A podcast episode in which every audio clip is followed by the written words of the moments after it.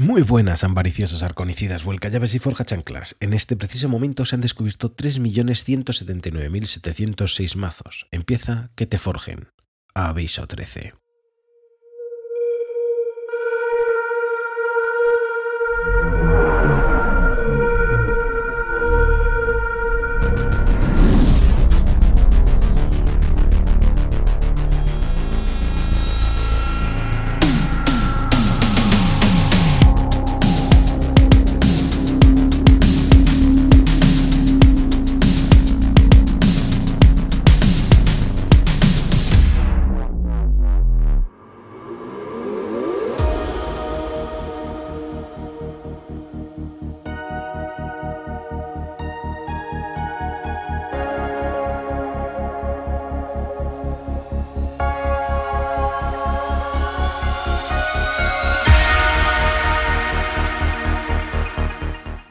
En la semana pasada la foto de las dos últimas expansiones era Vientos de Intercambio, 92.972 mazos frente a Grim Reminders con 597 mazos.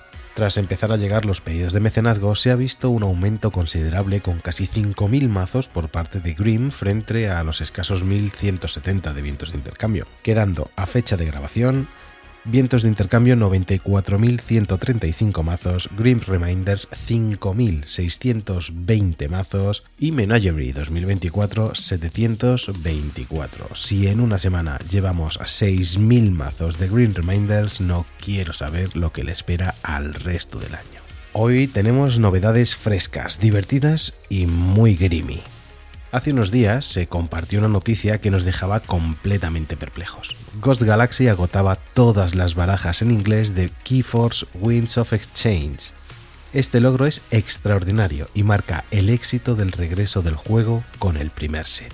Keyforce Winds of Exchange ya no se imprimirá, pero dejará un legado glorioso en la historia de Keyforce. Con este set, el viento ha vuelto a soplar con fuerza en las velas de Keyforce, comentó Christian Petersen, el CEO de Ghost Galaxy. También apuntó, ahora que nuestro inventario de este set ha zarpado hacia el horizonte, Keyforce Win of Exchange da el paso al inminente set de Grim Reminders y más adelante a Keyforce Amber Skies.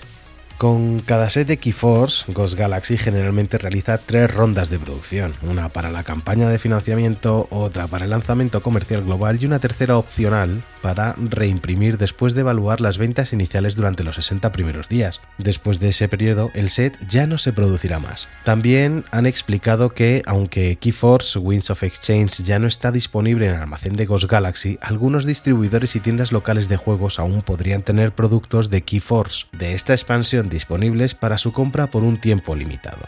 Además, esta información solo aplica a la versión en inglés. Podría haber producción adicional para otros idiomas, lanzados en un calendario diferente al de la versión en inglés. Aunque para algunos la noticia es un poco triste, al redescubrir el juego con una de las mejores expansiones, entendemos que es muy bueno y que dice mucho sobre la vuelta del juego, y por ende consideramos que es un indicador positivo para el futuro del juego.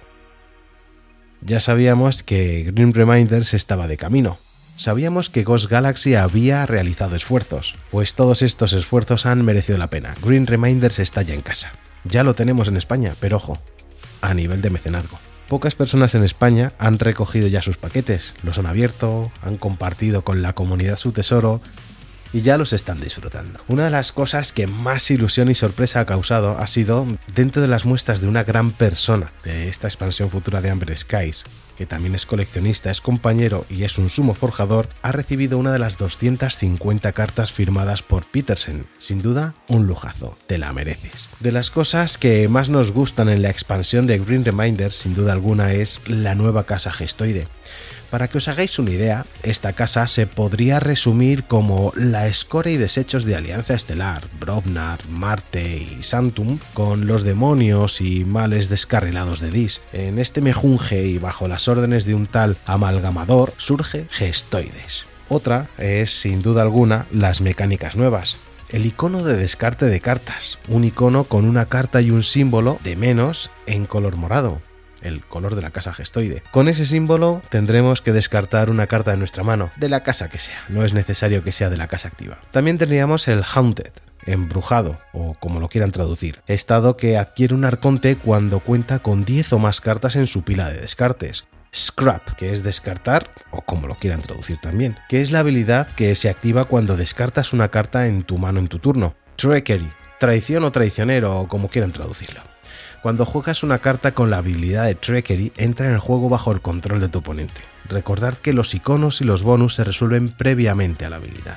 Versatile, versátil o como quieran traducirlo también, es el Omni para jugar cartas. Una carta con versátil puede ser jugada aunque no pertenezca a la casa activa. Pero sin duda alguna lo que a los más añejos como yo nos va a gustar es, sin lugar a duda, con opción a equivocarme, la grandiosa, útil y deseada abducción de llave o el Key Abduction, famosa por darle nombre al combo de AOA Genka, el cual aquí tendrá otras opciones al no existir generosidad marciana. Generosidad marciana te hacía perder todo tu ámbar y te dejaba robar dos cartas por cada ámbar perdido. Decir que Key Abduction es una carta de acción que indica que las llaves cuestan más 9 de ámbar, restando 1 de ámbar por cada carta en tu mano. Marte tiene mucho archivo, por lo que hay que mirar bien, ya os dejaremos el combo perfecto.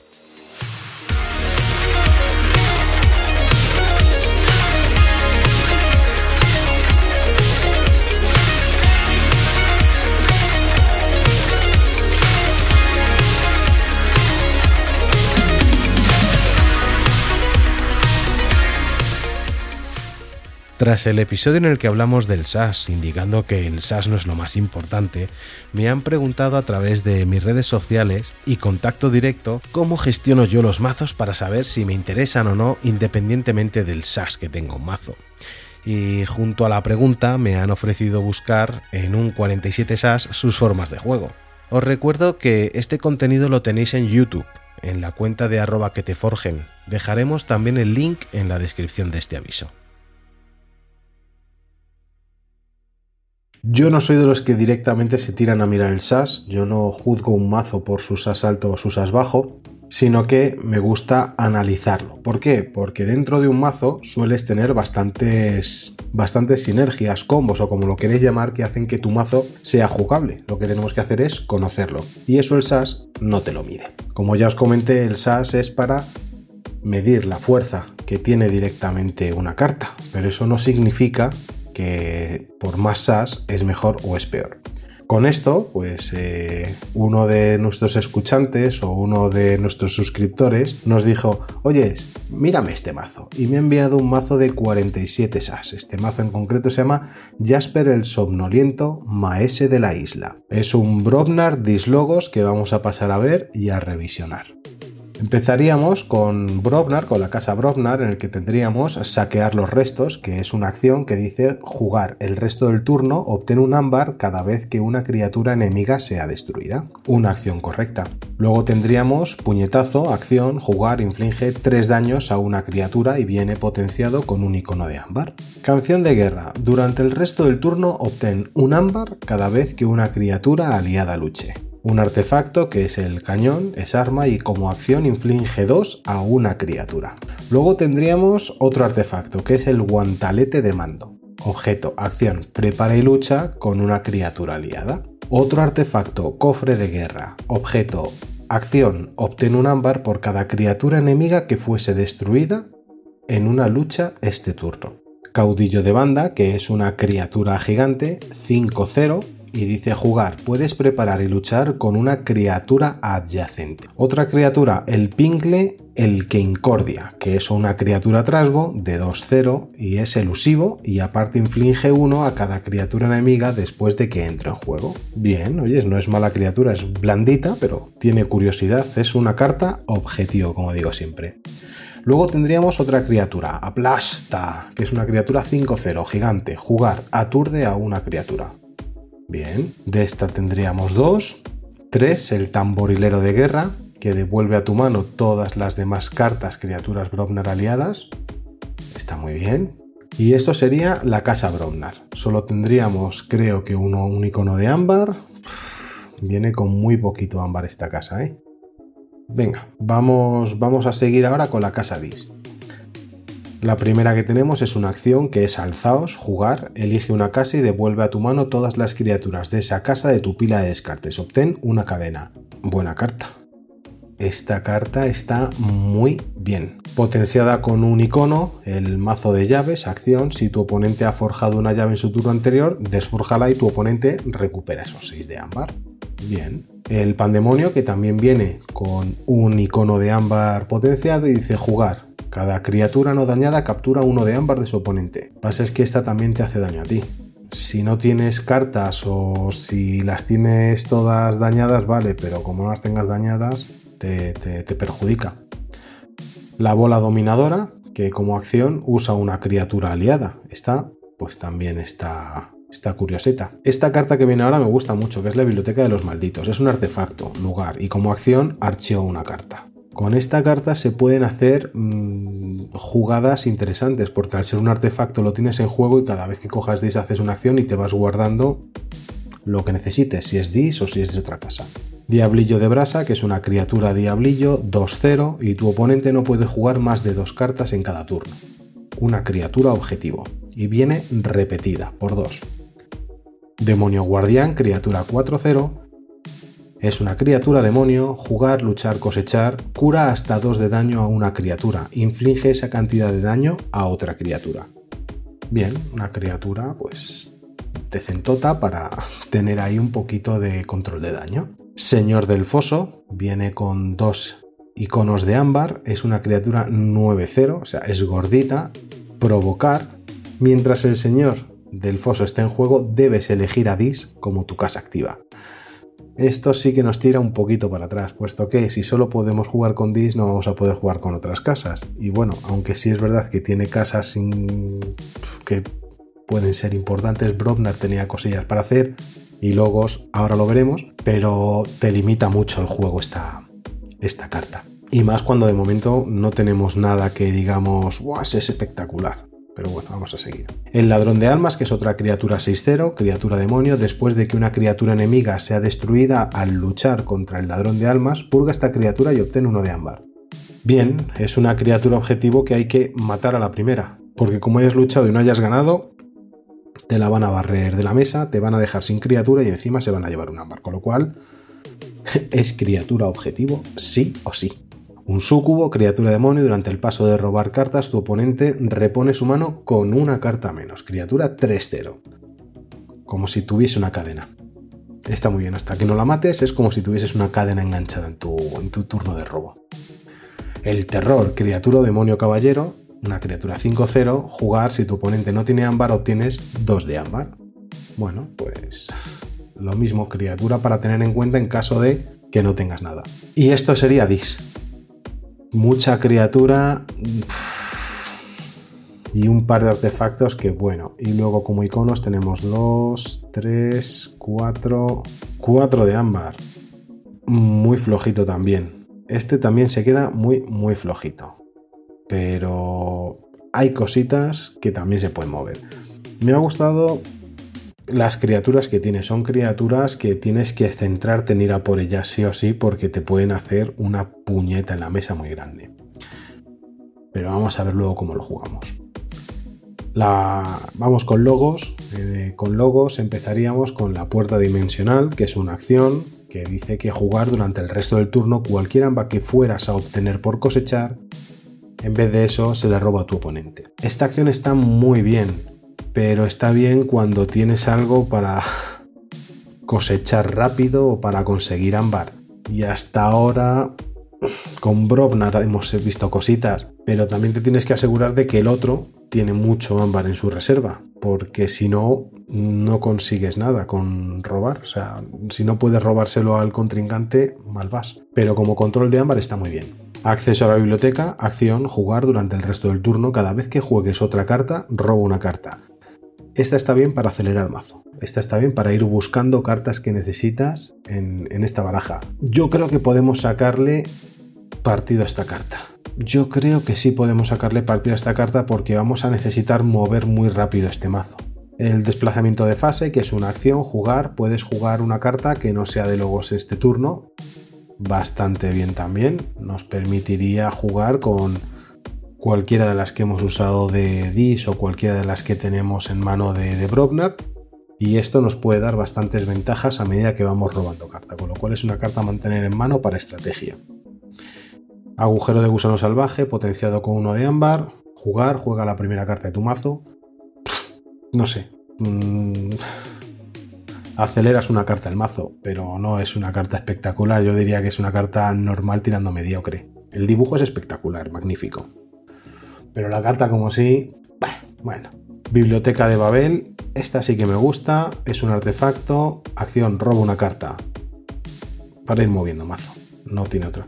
Si fuese Omni sería perfecta. Si esta carta fuese Omni, mm, no habría nada más que decir. O sea, es ir acelerando cada turno el mazo, pero no se da el caso. Dextro, captura uno de ámbar al jugarla, es una criatura 3-0, destruida, pon a Dextro en la parte superior de tu mazo. No me gusta, es una carta asquerosa. Un 3-0 que al jugar captura uno, si no hay no captura nada, y que cuando es destruida te vuelven a poner la mierda encima del mazo. No me gusta nada. Esta es la típica carta que hay que purgar, archivar o eliminarla del juego lo antes posible. O no jugarla nunca. Doctor Escotera, que es una criatura cyborg 4-0, científico, jugar, obtienes uno de ámbar por cada llave forjada que tenga tu oponente. Bueno, si tiene dos de ámbar, pues te o sea, si tiene dos llaves, pues te lleva dos de ámbar. Si tiene una, pues te llevas uno de ámbar.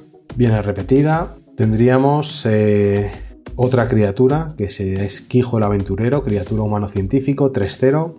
Tiene escaramuza y al luchar roba una carta. Más aceleración de mazo. Madre, que es una criatura 5-0, robot científico, durante el paso de robar cartas, repon con tu mano una carta adicional. Logos tiene mucho aceleración del mazo, nos puede ayudar mucho. El arqueólogo Nobu, que es una criatura 4-0, archiva una carta de tu pila de descartes. Ojo con esta carta. Esta carta sí me gusta y me gusta mucho. Es una carta que te va a permitir ir metiendo las cosas buenas que tiene el mazo, que tiene algunas, en tu parte de archivo. Luego las rescatas, las juegas todas y eres Dios. Pero tienes que ir jugando y ciclando. O sea, yo creo que puede, puede, puede haber cositas. Vamos a seguir. Viene repetida. Y fin, esto sería el mazo. Este sería el mazo. Bueno, mis impresiones es que no es un mazo fuerte.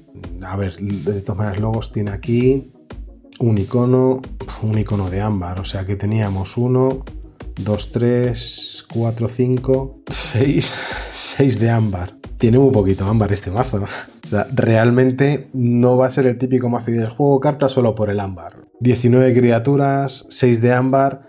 Bueno, el fuerte no es ese. Yo creo que eso hace que, baje mucho el, el SAS en este mazo. Pero aún así le hemos encontrado cosas muy divertidas, vais a ver. Sobre todo con Brovnar. Yo creo personalmente que aquí hay... Em, dos caras principales en, este mazo. La cara para acelerar y conservar una, una mano buena, que eso sería a través de logos. Meter criaturas objetivo para que te las tengan que pulir sí o sí. Y la cara de ataque y de cosecha, que es la que nos va a dar Brobnar.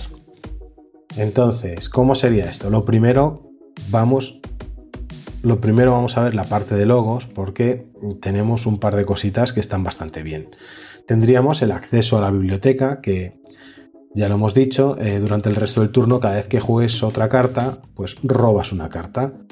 Esta está muy bien cuando jugamos logos, con lo cual mm, deberíamos de disponer una amplia carta de logos para poder usar esta acción. Sería la primera que usamos de la mano para poder aprovecharnos de eso desplazamiento de fase, que puedes jugar una carta que no sea de logos en este turno, por si has recogido alguna historia de las que vamos a ver ahora, para poder continuar. Y jugar los arqueólogos Nobu lo antes que podamos porque nos va a permitir archivar cartas. De esa manera vamos a poder ir guardando, ni cosechamos ni luchamos con ellas, archivamos, archivamos. Y vamos a archivar Brovnar, y os voy a explicar por qué. Cuando te dice puedes jugar una carta que no sea logos este turno, lo vamos a aprovechar porque con Brovnar tenemos el siguiente combaje. Lo primero de todo tenemos que tener guantalete de manto, el guantalete de mano y el cofre de guerra en mesa. ¿Vale? Los dos son artefactos. Uno es prepara y lucha con una criatura aliada y el cofre de guerra es que obtienes uno de ámbar por cada criatura enemiga que fuese destruida en lucha en este turno. Con eso ya en mesa y preparado para trabajar, vamos a intentar llevarnos a la mano las acciones de saquear los restos, canción de guerra y las criaturas de aplasta y caudillo de banda. Y para eso es para lo que nos viene bien Logos, para ir archivando todo esto y poderlo sacar o recuperar los archivos en determinado momento. ¿Por qué? Porque nos va a permitir hacer historia. Una vez que tengamos o bien en mano o bien en archivo las, las criaturas Bromnar que os he comentado, saquear los restos es la primera que deberíamos de jugar. Y nos diría, durante el resto del turno obtienes uno de ámbar cada vez que una criatura enemiga sea destruida. Obviamente necesitas que el contrincante tenga también criaturas. Si juega expansión de vientos de intercambio, te va a salir todo perfecto, puesto que mm, tienen la debilidad de los tokens, que con esos tokens sí puedes llegar a, a hacerte una buena mesa. Entonces, si tenemos los tokens en mesa, vamos a poder petarlos con estas criaturas rápido, rápido y rápido, que es lo que nos interesa. Si no son tokens, pues buscar que tenga criaturas 2 o 3 o 4, pero que no nos lleguen a matar nuestras criaturas. Tras haber sacado el saqueo de los restos, sacamos Canción de Guerra, que durante el resto del turno obtén uno de ámbar cada vez que una criatura aliada luche. Bien, ya tenemos esas dos acciones en mesa. Lo siguiente va a ser sacar un aplasta. Sacamos el aplasta, lo dejamos girado, que es aturde. Cuando lo juegas, aturdes a una criatura. Pues aturdes a la criatura más poderosa. Así te aseguras que en el siguiente turno no te va a atacar. Lo siguiente que sacas es otro aplasta si lo tienes y si no, caudillo de banda. Que el caudillo de banda lo que va a hacer es que puedes preparar y luchar con una criatura adyacente. Una vez te, pues, te preparas el aplasta, con lo cual ya con aplasta vamos a poder luchar. Al caudillo de banda nos vamos a ir a nuestro artefacto que tenemos, que es el guantalete de mando, y lo vamos a accionar. De esa manera preparas y luchas con una criatura aliada. Preparamos el caudillo de banda. Ya tenemos dos cartas para luchar, y si tuviésemos los dos aplasta tendríamos dos para luchar y una que está ahí en reserva, pero que también ha aturdido a otra criatura. ¿Qué hacemos ahora? Enfocarnos en criaturas pequeñas que tengan contrincante. Atacamos con aplasta, atacamos con caudillo de banda. ¿Qué conseguimos con esto? Bueno, pues obtenemos por el cofre de guerra un ámbar por cada criatura enemiga que fuese destruida en este turno. Ya tenemos uno. Por saquear los restos, dos. Por canción de guerra, tres. Esto por dos criaturas son 6. Muy bien, nos ha quedado muy bien. ¿Qué hacemos ahora? Bueno, pues hemos luchado con estas dos cartas y lo siguiente que vamos a sacar es el tamborilero de guerra, que es un trago 3-0 que al jugar devuelve a la mano todas las demás criaturas Brovnar aliadas. Y sí, ¿qué es lo que vamos a hacer? Pues vamos a bajar primero una vez el aplasta y después caudillo de banda. Preparamos aplasta, volvemos a luchar y obtenemos otros 3. Hemos conseguido 9 de ámbar en este turno. Pero aquí no acaba la cosa. Una vez que ya tenemos esto, pues sería luchar hasta o cosechar hasta que las matemos y una vez que las matemos y las tengamos ya todas en nuestra parte del cementerio o en nuestra pila de descartes, pues es el momento de invocar a nuestros amigos de Dis que tendríamos, por ejemplo, el alzaos, que elige una casa y devuelve a tu mano todas las criaturas de esa casa de tu pila de descartes y obtienes una cadena. ¿Qué conseguimos con esto? Pues poder volver a empezar absolutamente lo mismo que hemos hecho, salvo por saquear los restos o canción de guerra, que esos son habilidades o acciones que no podríamos recuperar, pero que con el cofre de guerra seguiríamos pudiendo recoger hasta uno sin ningún problema.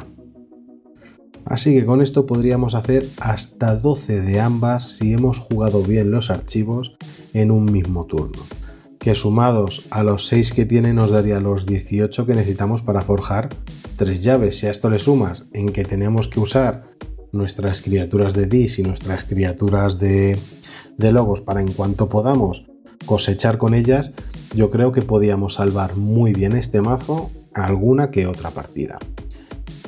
Ya habéis visto, es un mazo que no tiene mucha historia, no tiene mucho, pero podemos hacer jugadas con él, podemos combar y esto es lo que tenemos que aprender a mirar en nuestros mazos. Lo primero cuando recogemos un mazo es mirar casa por casa qué ámbar tiene, cómo cicla las cartas y qué combos, qué posibilidades hay. Una vez que hayamos descubierto cuál es la sinergia que tenemos con cada casa diferente, es cuando tenemos que mezclarnos con las otras casas a ver de qué manera podemos gestionar cada una de ellas para darle apoyo o brindar estrategia al resto, como en este caso hemos tenido con la biblioteca de los malditos de Dis que nos va a permitir archivar cartas si jugamos con Dis, o que también es un artefacto, o el Alzaos que nos permite recuperar todas las criaturas que tenemos de Brognar en este caso, de nuestra pila de descartes a nuestra mano. Luego tendríamos sus criaturas como el Sucubo, el Ladrón de Albas o el Diablillo de Brasa, del cual tenemos dos, que también son objetivos a los que se va a tener que centrar nuestro contrincante. Y en logos, pues tres cuartos de lo mismo. Tenemos eh, acciones que nos van a permitir jugar cartas eh, según vayamos robando o según vayamos depositando cartas en mesa, con lo cual vamos a acelerar más el ritmo del mazo.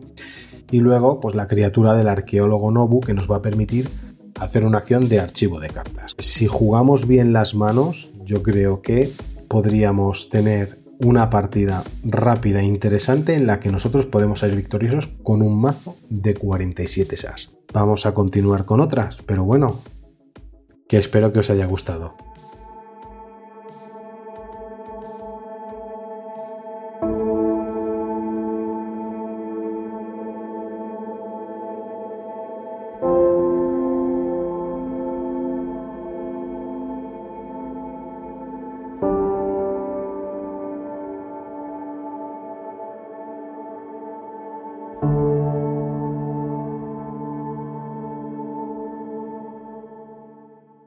Esta semana tenemos dos eventos que dentro de las novedades merecen la pena ser jugados. En primer lugar, el viernes 2 de febrero a las 5 de la tarde en Ludus Belli de Móstoles.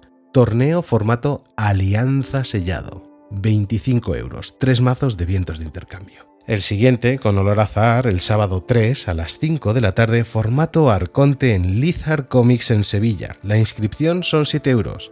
Así que no te lo puedes perder, cabeza. Resérvate tu sitio y yo. Para cualquier duda relacionada con cualquiera de estos eventos podéis comunicaros con comunidadkfe.gmail.com.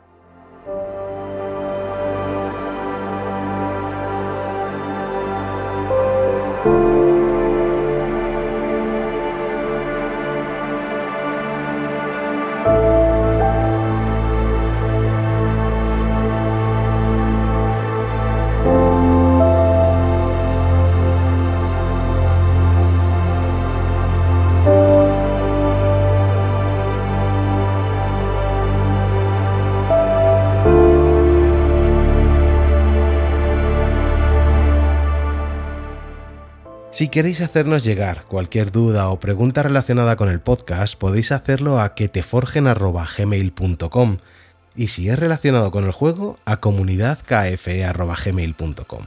Ahora juega o que te forjen.